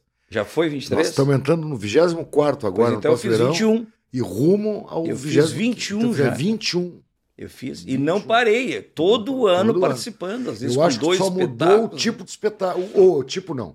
O espetáculo. Que Sim, quando espetáculos estreou, foram mudando. se não me engano, era seriamente cômico, o seriamente depois cômico, virou foi o os causos, depois virou já fizemos dose dupla, dose também. dupla, já foi. E aí, E aí desde lá, faz 21 anos, né? 21 eu, conhe- mas eu digo, é o que eu digo, até escrevi na minha coluna de jornal sobre isso, né? Que eu, eu, eu me lembro do Guri de Uruguaiana como um dos personagens do espetáculo Seriamente É Cômico. verdade. Ele era um dos personagens. É, E foi o personagem que a clara evidência do seu criador, né? que eu não vou criar o no- dizer o nome aqui, porque Não, porque não interessa. deve estar ouvindo ali né, da porta. matcast do guri aqui. Senão Ele, ele, ele se deu conta que aquele era o personagem legal, e que aquele personagem, pô, com a veia musical e o dote musical que ele tinha, era o cara que, que ia ser o carro-chefe. Aí que o Guri de Uruguaiana foi, através do esforço do seu criador, se tornando, para mim, na minha opinião, o- hoje, hoje o maior personagem, ah, digamos assim, ah, farsesco, né? Da história do Rio Grande do Sul. Farsante, tu quer dizer. Farsesco. É. Farsante é aquele lá, o licurgo. Ô, Licurgo, o que, que tu botou meia garrafa de água aqui? Ou eu já tomei uma garrafa inteira, Chico? Nós tomamos. Já tomei? Eu vou Pelo até me servir de mais um pouquinho. Tá, me dá um porque- guardadeira ali, Chico. Me pega mais um Pega aqui, me dá, me dá aqui que eu te tiro. Bota um golinho ali. Me serve Chico. Que bárbaro. Hein? serve Aqui é o mate, sujeira, o Matecast que tem essas coisas, né? Da gente, esse, esse, esse partear aqui, não. Mas, ah, porque- vou botar aqui, eu guardo, deixa que eu guardo aqui. Precisou tudo. Já entrei na garrafa de água do convidado. Ai, que barbaridade. Mas, mas é isso, então. E Caxi, mas e o, nós falamos do Porto Verão Alegre como produtor, um trabalho sensacional de É, tanto tempo. verdade- Mas como ator, lá também em 2003, 2004. Não, foi 2000, 2000 foi, foi assim, ó, logo que Veio- terminou a Casa das Sete Mulheres, eu, eu digo pro Oscar, Oscar, estamos sem nada para fazer. Eu não Hum. ia imaginar que eu ia emendar uma coisa na outra. Não, ia, não imaginava. Mas daí tu emendou com os homens de perto. Não, mas aí que tá, eu digo, Oscar, vamos fazer uma coisa pra gente se divertir. Nós estamos com um bom dinheiro. Voltamos para Porto Alegre. O Beretta já era meu sócio no, no Porto Verão. O, o, o gringo, o, o, o Néstor, morava no meu coração. Juntamos quatro, pegamos o Arthur Pinto, o Arthur José Pinto, um grande escritor. Vamos fazer uma besteira aí pra gente se divertir. E o Arthur nos mandou para a sala para improvisar. E quando a gente começou a improvisar, nós começamos a nos dar conta de que poderia ser uma coisa muito engraçada. E enveredamos para o lado do teatro de revista, Guri, que estava proscrito no Brasil desde a época do, do Getúlio Vargas. né? Então começamos a cantar, a dançar. Mas aí veio o problema. Se você vem cá, todo mundo aqui, com exceção do Oscar, canta mal. Todo mundo aqui, inclui, inclusive Oscar, dança mal. Como é que nós vamos fazer tudo isso aqui? Como é que nós vamos fazer um teatro de revista? Nós tinha até vedete, né? Aí que veio a grande ideia do Arthur José Pinto, que é fazer três caras informando a plateia que estão chegando de um velório, foram enterrar o quarto, o quarto ator daquele espetáculo, mas não contam. Quer dizer, contam, mas não, não é para contar. Que era o cara que morreu é que sabia fazer direito. E aí nasceu a empatia do público, os Homens de Perto. São três caras ensaiados, foram sete meses de ensaio, para fazer tudo errado. Então eles cantam mal eu, de propósito, eles, de propósito, né? eles cantam mal, eles dançam mal, eles contam piada sem graça, e o público morre de rir. Então a história dos Homens de Perto é basicamente isso. São três caras que, para não perder o dinheiro da bilheteria, é, eles prescindem do cara que era o único cara que era bom e vão pro palco tentar fazer o que o cara fazia. E não conseguem. E o público adora ver artista pagando mico em cena. É verdade. Tu sabe, né, Guri? É verdade. Eles adoram. Então, mesmo quando tu desce pra plateia, tu- eu, eu já vi teu espetáculo, sei lá, pelo menos umas 20 vezes, né? Em várias versões. Quando o, o guri vai pra plateia, quando ele se dirige à plateia, sempre quem sai perdendo no fim é ele ou o licurgo. É que nem nos homens de perto, né? É, Atualmente eu estou a terceirizando o Tá Bulicurgo. terceirizando. né? Os homens de perto. Quando a gente desce pra plateia, quem ganha é o público, a gente sempre perde. E é isso que o público quer. É, Che, eu vou te falar, nesse quesito aí, eu, assim como os homens de perto também, claro que faz a brincadeira com a plateia, tem aquela, aquela descontração com a plateia, Claro. mas com respeito, né? Mas Che? claro. E, e limitado, o que eu acho Claro. assim. Não pode ser uma coisa muito. De vez em quando tu vê nos espetáculos onde o artista absorve muito a plateia o tempo todo. Não, Acho que e- daí ele, aí ele intimida, gasta. intimida, é, né? aí ele cria um. um- um- o, o público tá ali, pagou para assistir o artista, e não para ser, Exatamente. Não, não, ser não. o ator, o coadjuvante. É, assim. essas descidas... Tem gente que se incomoda, tem gente que adora, tem gente é- que não. Não, é a, que a tá. maioria não, viu? A Ah, maioria não não. sei, mas eu digo assim, então tem que ter esse, Mas esse a cuidado. pessoa né? gosta de interagir de uma maneira Claro. respeitosa e limitada. Exatamente. Li, não i. Limitada. Exatamente. E é isso. E há outro detalhe muito bacana que tem também no, no- que o guri uruguaiano exerce também, que os homens de perto exercem também como regra, e que o Paulinho Micharia também faz muito bem, é não ter palavrão, Exatamente. sabe? Não tem palavrão. Tem lá, de vez em quando, entra um, É, para todos. não, não, Para dizer que não tem idades, um né, palavrão nos homens de perto, tem uma cena que eu falo cu, que já nem mais é palavrão, né? É uma parte do ser humano. mas eu falo o, o cu é, dentro de um contexto tão bem engendrado que não entra nem como palavrão, e o público morre de. Que é o, o gauchão, aquele que, que anda a cavalo e, e eu entro de perna aberta, né? E aí eu sou obrigado a falar o que que tá doendo, né? Mas o que que tá doendo? A gente tá andando de perna aberta. Não, tá me doendo... O quê, mano? Tá, tá me doendo. O Tu quê? ainda demora para ele Tá falar. me doendo o cu. Pronto. É, é o único palavrão em 20 anos É dito nos Homens de Pé. Cheio, tu falou que tu já assistiu o Guri de Uruguaiana, já Ah, assistiu meu várias espetáculo versões. várias, vezes. Mas é importante falar que é o seguinte: tu tá presente no Guri de Uruguaiana no primeiro espetáculo, Che. Tu fazia a parte de locução, tu fez toda a parte de locução, tu fazia uma parte do psicólogo que tinha também, Sim, sim, né, que tu sim. fazia. Eu anunciava o, o Sergei Baita Anunciava. Exatamente. né? Quer dizer, teve uma participação muito importante na locução e ao longo desse tempo sempre teve presente, né, Che? Inclusive, Mas- no espetáculo de sábado, que foi a missão, um dos Sim. quatro espetáculos que a gente fez agora.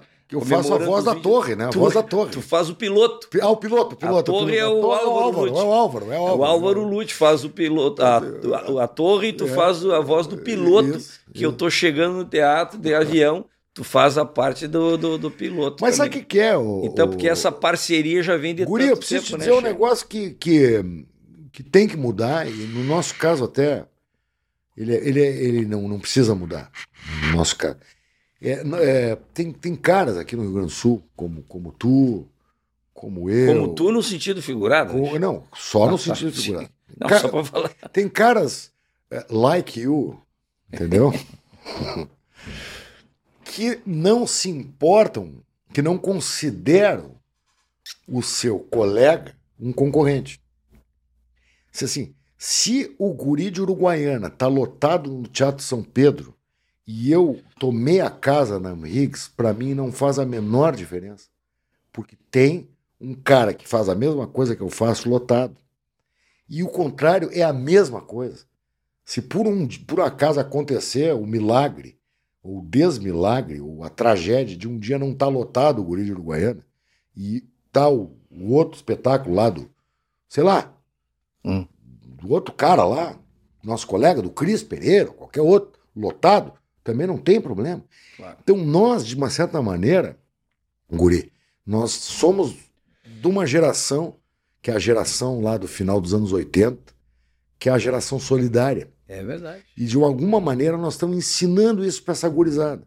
Tu pode ver esse pessoal do stand-up comedy, que é uma comédia completamente diferente do que a gente faz, né? É, não sei se melhor ou pior, não me interessa, mas que já existiu na década de 40, 50 e 60 no Brasil de uma maneira muito forte. O Chico Anísio, principalmente, José Vasconcelos, né? o Juca Chaves. Esses caras faziam stand-up comedy. Né? E voltou com força agora o One Show Man, vindo dos Estados Unidos, que também teve seu auge nos 60, 70. Essa gurizada está muito unida. Tia.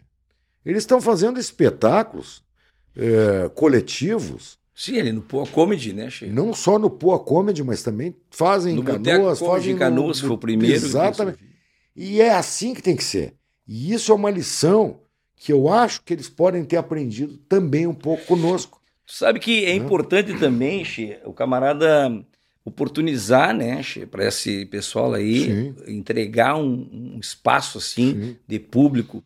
Agora mesmo na temporada que a gente fez agora no Teatro São Pedro, com muitos espetáculos que graças a Deus lotou, né? Graças a Deus. Tu sabe que eu teve a participação, a abertura do espetáculo, eh, aquele open que chama, né? Sim, sim. Embora não combine, era um espetáculo teatral de, de personagem e eles trabalham com stand-up, né? Mas de qualquer forma, eu abri para todos, né? Então foi lá o Marcito Castro, fez um trabalho Cara, esse maravilhoso. cara é um sarro. O, o né? Rita, Rafael Rita. maravilhoso. É uma, O Índio Bem, Mar-. Marquito, Mar, um, Maiquinho Pereira, eh, fizeram um trabalho Os caras- sensacional. Tiveram essa oportunidade. É, eu, eu, eu caso. o, eu- o Tom Amorim, o Cleiton teve lá também. Não, os eu- danadões que eu trouxe, que eu descobri. Sabe que eu lá. tô me lembrando uma coisa também, Guri? Que os homens de perto, quando estavam Às vezes eles estavam em. em, eh, em- em cartaz junto com o Guri de Uruguaiana e cansamos de ir no Guri de Uruguaiana e fazer uma cena contigo no meio do espetáculo. Exatamente. A gente fazia merchandising do espetáculo Exatamente. concorrente. Sempre teve isso. Né? E, e, era, e tinha inclusive uma propaganda né? que a gente fazia, na- no- que era assim, ó. eh, O, o, o Oscar dizia, voltamos a cartaz. E eu dizia, é, estamos de volta com o melhor espetáculo da história do Rio Grande do Sul. E aí o Beretta dizia, tangos e tragédias. Eu, que isso? Tangos e tragédias? cara?" Os caras em cartaz já estão pensando, não, os homens de perto. Tá, vamos de novo. Estamos em cartaz com o melhor espetáculo humorístico. do- Aí ele dizia, guri de Uruguai. Eu digo, não, desgraia, ele apanhava. Entendeu? Então, esse tipo de coisa, Isso esse tipo de coisa é que vai, aos poucos, botando na cabeça de que nós não somos concorrentes. É. Nós fazemos parte de um elenco de atores que optou em viver no Rio Grande do Sul. E nós faci- literalmente optamos. Eu e tu. A facerice. Eu sei quando tu recusou, eu sei como tu recusou. É, é verdade. Eh, tu poderia estar morando no Rio de Janeiro agora, explodindo, explodindo tanto quanto tu tá aqui, tu fez a opção de ficar aqui, tanto quanto eu fiz a opção de ficar aqui. É verdade. Somos dois remanescentes aí dessa história eh, porto-alegrense, né? Exatamente. Então tá, nós somos parte desses eu, 250 eu não anos. sei se muito por amor, viu? Porque nós temos amor pelo nosso estado. É verdade. Acho que ambos somos porto-alegrenses. Acho que tu, Sim. o, tu é uruguaianense, claro, mas Sim, eu, mas- eu sou porto-alegrense. Mas todos, mas, mas também tem uma certa estratégia aí, tia. Tem um bom tutano também aí, da visão, né? De saber, pô, Uhum. lá no Rio de Janeiro eu vou ser mais um. Aqui eu sou. Eu, eu corro, aqui eu fiz o meu network, aqui eu tenho os É meus. verdade. Aqui eu tenho os caras para quem eu fiz o bem, que vão querer fazer o bem para mim. É. Sabe? É, tem um pouco de estratégia nisso também. Tá né? certo. Não, mas é verdade, claro. Não é de graça. E, e vem cá, na TV, depois tu fez Malhação também, só para concluir E a fiz parte do- malhação, comédia. Mas tu fez Malhação, mas não, não, não Fiz, resolveu fiz, muito fiz, um- fiz a- fazer Malhação. Não dá para notar, né? Mas eu fiz Nem malhação. parece que Nem parece que eu fiz. Mas Fiz malhação. Eu Os fiz, Trapalhões, Che. Fiz.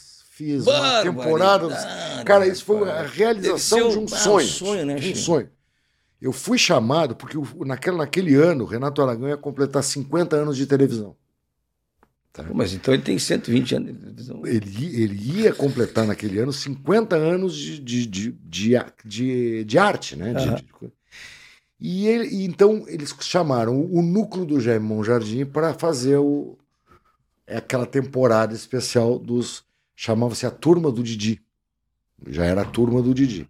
Tava ele, o Dedé Santana, Jacaré, mas os outros dois eu não me lembro bem o nome. E me chamaram para fazer o patrão. O patrão é o melhor cara que tem.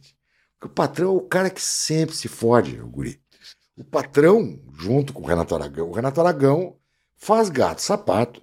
E eu venho, eu, e eu sou um cara sério, eu sou aqueles caras que gostam de ensaiar. de- e eu, pô, o Renato Aragão, tio, ele, ele, ele sai, texto para ele não existe, né? E é engraçado. E ele passa a mão na bunda. E ele atrapalha um ao outro. Ele fazia o rim todo. Eu levava cada mijada do diretor. Era o Guto Franco, o diretor. Filho do E o, Moacir. e o Jaime Monjardim, filho do Moacir Franco. E eu levava cada mijada porque às vezes ele fazia coisas que eram inacreditáveis. entendeu? E Aí tu começava a rir no meio do troço. no meio do Ah, troço. esse E aí acabava indo para aquele final, né? Quando Ah, mostrava. Mas eu era o maior frequentador do final do, do, do troço, porque eu não estava acostumado com isso. E e mais a emoção de estar contracenando com o Renato Aragão. Pelo amor de Deus, é o. É o pelo Que bom que naquela época não tinha as dancinhas de TikTok, né? Exatamente. Agora, barbaridade. Mas aí o que acontece? A fatalidade eh, fez o seguinte: e era um emprego que eu queria, que eu pedia a Deus, porque eu ia na terça-feira para o Rio, pegava o voo aqui de manhã, gravava toda terça, pegava o voo na quarta e voltava para casa. Eu ia uma vez por, por mês ao Rio de Janeiro e gravava quatro, cinco episódios. e tal. E o tá- Renato foi passar a mão na bunda do sargento, eu não me lembro o nome Pincel. daquele ator do sargento Pincel. Subiu num praticável. Nós tínhamos feito já uns 15 programas. Né? Caiu e fraturou a perna. E aí um dia eu peguei o voo na terça-feira de manhã cedo aqui. Quando eu chego no Galeão, já estão já tá me esperando um produtor. já- não, e ligo o telefone, já tem um recadinho no telefone, ligar urgente para produção. Aí eu ligo só, o Renato Aragão Quebrou a perna. fraturou a perna, vai ter que fazer fisioterapia. Ele é um homem já de mais de 80 anos agora, na época já era idoso, mas eh, demanda uma- um certo cuidado e nós estamos suspendendo a, a temporada. Então era o melhor emprego do mundo, se transformou. Logo em seguida me chamaram para uma novela e tal, mas, Cheio o Dedé Santana e outra mas eu figura, queria né? trabalhar com eles. Imagina. Mas o Dedé é um cara também, bah, Não, é demais. Boníssimo, né? É muito bom. muito né? bom caráter. De vez em quando a assim, gente se encontra por aí. Eu me encontrava muito nos voos. Ele era casado com uma gaúcha, não sei se ainda Exatamente, é. Então, muitas vezes eu ia, a gente ia junto no E mesmo voo. Dedé, é né? barbaridade. E o Dedé. Ele é um cara respeitoso, né? Não, guri? Cheito. Sabe que ele já mandou uns, uns vídeos pra mim, que é meu fã e não sei o que. Não, vamos até chamar. Ô, Silvelena, anota aí, vamos ter que chamar o Dedé Santana pra vir aqui conversar vem. com a gente. Ele, ele o- vem. O Dedé é um cara humilde. Todos são, todos são, né? O Renato Aragão, ele é mais assediado pelas pessoas, imagino. então ele tem que se resguardar um pouco mais, né? Assim, é meio que um guri de Uruguaiana, assim, não pode sair na rua que já... É Vou falar baixo que na Silvelena me ouve, já vem um monte de gente atrás. É, mas não. né? Isso aí é um monte de homem, assim. É, né? um monte de homem, Não claro. sei como é que é. E o Encaixa- Licurgo que faz né, o meio campo ali. Ô, pra não- Licurgo, Nós estamos aqui conversando aqui. Tu não vai trazer um, nada de, de- de- Traz uma coisinha aqui. Mas já me trouxe, já me trouxe. Tu serva? Não, mas olha aqui, ó. Dá uma Uma- tupiniquinha. Oh. Essa aí o que, que é? É Vais ou Fois? Essa é a IPA, o que, que eu sei? IPA! Opa! Ah, tem outra. Essa aqui é o Red L. Red L. Ah, tu vai dar duas pra ele, até puxar saco dele, né? Aqui. Isso aí é tupiniquinha, rapaz. Cerveja gaúcha, cervejaria gaúcha, eleita três vezes a melhor do Brasil. Pô, tu sabe que eu já conheci, eu conhecia. Eu não, eu, eu, eu não sou, eu não sou. Bah, o chopp deles é a coisa mais boa do mundo. Cara, eu não bebo, né? Eu, não- eu tenho essa, segundo a minha mulher, eu tenho a falha no caráter. né? Eu não bebo nada que, que, que não seja suco, um- água ou refrigerante. Ah, tu tem aí? É, né? é Ah, o aí. esfriou, eu deixei. E mas, mas essa o aí meu tomar- genro, te garanto, Ah, então. meu genro, ele, é agradado pra meu ele. genro é alemão, Ah, alemão batata. Então tu olha, te prepara que ele vai adorar isso tu aí. Eu traz, vou levar traz um chopp também da Tupiniquim pra mandar pro Gelo. Coisa boa, coisa Chama, boa. tu tá fazendo alguma coisa nova aí? Tá escrevendo alguma Ah, coisa? Bom, durante a pandemia eu cheguei, eu fiz. eh, foram três séries, né? Três séries durante a pandemia, com toda. um filme. Não, dois filmes, do- três longas, um no Uruguai, um aqui em Porto Alegre e um no Rio de Janeiro. Fiz as três séries, as duas da Amazon e mais a Globoplay, da Globoplay. E escrevi os. eh, tem, tinha um. Tem um, um negócio muito bacana que o Internacional faz, que é o Colorado Box. Que não é propaganda, é só para dizer que ali inclui. O cara é um clube de assinaturas, o cara assina e recebe todo mês uma caixa em casa e ali vem um livro sobre passagens da história do esporte como internacional. Eu escrevi três desses livros. Escrevi a história do Beira Rio. Então, mas Deus o É, livre. eu escrevi a história do Beira Rio, depois eu escrevi o 1979, o ano que o Internacional foi campeão brasileiro invicto, e escrevi o, o bicampeonato brasileiro de 75 e 76. Eu escrevi três livros Sobre o mas tu entende de coisas do Colorado? Que, Não, mas eu- Porque eu- tu foi do Sala também, né? Um tempo, né? Mas, mas, não, mas não era sobre futebol. Sim, é verdade. Eu trabalhei no sala um tempo. Não dava muito certo porque eu não entendo muito de futebol. Eu sou torcedor. Ah, mas tu tava ali como torcedor colorado, Tava ali, dando mas, pitaco de é, torcedor. mas pô, estava ali com os caras que manjam, né, É cara? Então, pô, tem um do lado Vianney Carlê, um Guerrinha. Pô, tá o Pedro, É verdade. sabe? Sabe, Mas os foi uma caras que... experiência bacana também. né? Muito bacana, a experiência de E no rádio. jornal tu escreve toda semana? Como é que É, de 15 em 15 dias, eu, eu- quando eu saí do, do sala de redação, me ofereceram então essa coluna no segundo caderno, um caderno de variedades, do, do da, da Zero Hora. E eu ali então escrevo, de 15 em 15 dias e tal. Mas que louco. É bacana. Então, tu fez três filmes, três séries, três livros. E morrendo de medo de pegar Covid o tempo todo. E Não pegou? acabei pegando, sabe como? Hum. Assim, ó, eu tava trancado em casa, véspera do Réveillon agora aqui, de- desse Sério? último ano, terminado, já com as Ah. três, já com as três Ah, vacinas. pegou fraquinho então. Não, vou te contar. Aí eu queria convidar minha mãe, nós estávamos em cinco para ceia de ano novo. Não tava eu, minha esposa, meu filho, minha filha e meu genro. Eu quero convidar minha mãe, mas ela tem 88 anos. Então vamos fazer o seguinte, gurizada. Todo mundo fazendo o exame aquele que vale Brahma, não é o Sim. cotonete no bigode. É Ah, de aquele, é. Quem é que positivou? Eu. E até, e assim, ó, eu não tive nada, eu não senti nada, eu não vi nada, sabe? Hum. Porque eu tinha me vacinado há 10 dias Ah, antes, não, então pegou tranquilo. foi tranquilo. Mas, Agora Chia- eu sei de gente que foi ruim o É, negócio, que não, não, foi, foi. fácil. cara. Mas, Tia pois olha, nós conversamos aqui um tempão foi. e ainda tem assunto por demais. Bah, a gente podia ficar aqui. Vai voltar os homens de perto agora? Sim, a gente, já um a gente vai fazer gente. uma temporada 15, 16, 17, 18 e 19 de junho. junho, mês 6, Ah, que bom. Aonde? no Teatro São Pedro. Então tá né? que Então é vamos um tá lá. lugar e nós vamos fazer o original. Né? Ah, Vai porque teve um- variações, né? Teve o É, 2, teve o 2, o 3 e tal, nós vamos fazer o original. Já estamos em ensaios, né? Porque tu imagina só, há 20 anos, quando estreou os Homens de Perto, nós tínhamos, nós estávamos Hum? na faixa dos 40, Não agora tava, estamos não todos tava perto. muito viriatozinho na É, época. Eu, por exemplo, tô, tô perto dos 60, né? Acho que vai. Tô com 63, ainda é perto, Perto. dos 60. Ah, né? boa, é essa é boa, perto dos 60. Tô perto dos 60.